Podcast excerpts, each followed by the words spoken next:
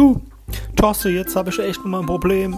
Äh, du, äh, du hast ja zu uns gesagt, wir äh, sollen querdenken und äh, ich bin ja auch ein Querdenker auf der Arbeit und äh, jetzt habe ich nur ein Problem hier mit meinen Freunden und Bekannten und so und die, die sah jetzt also mir hier, äh, ich wäre gegen Corona und so und ach, ständig bin ich dagegen und gegen Corona und gegen alles so und ich weiß auch nicht mehr, was ich machen soll.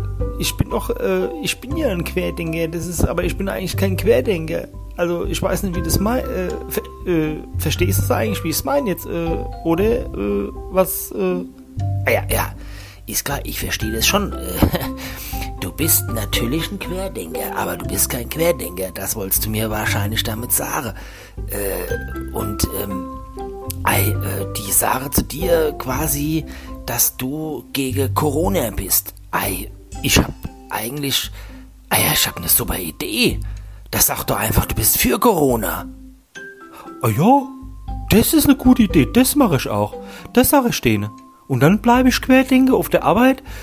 Ich bin für Corona, das sage ich denen.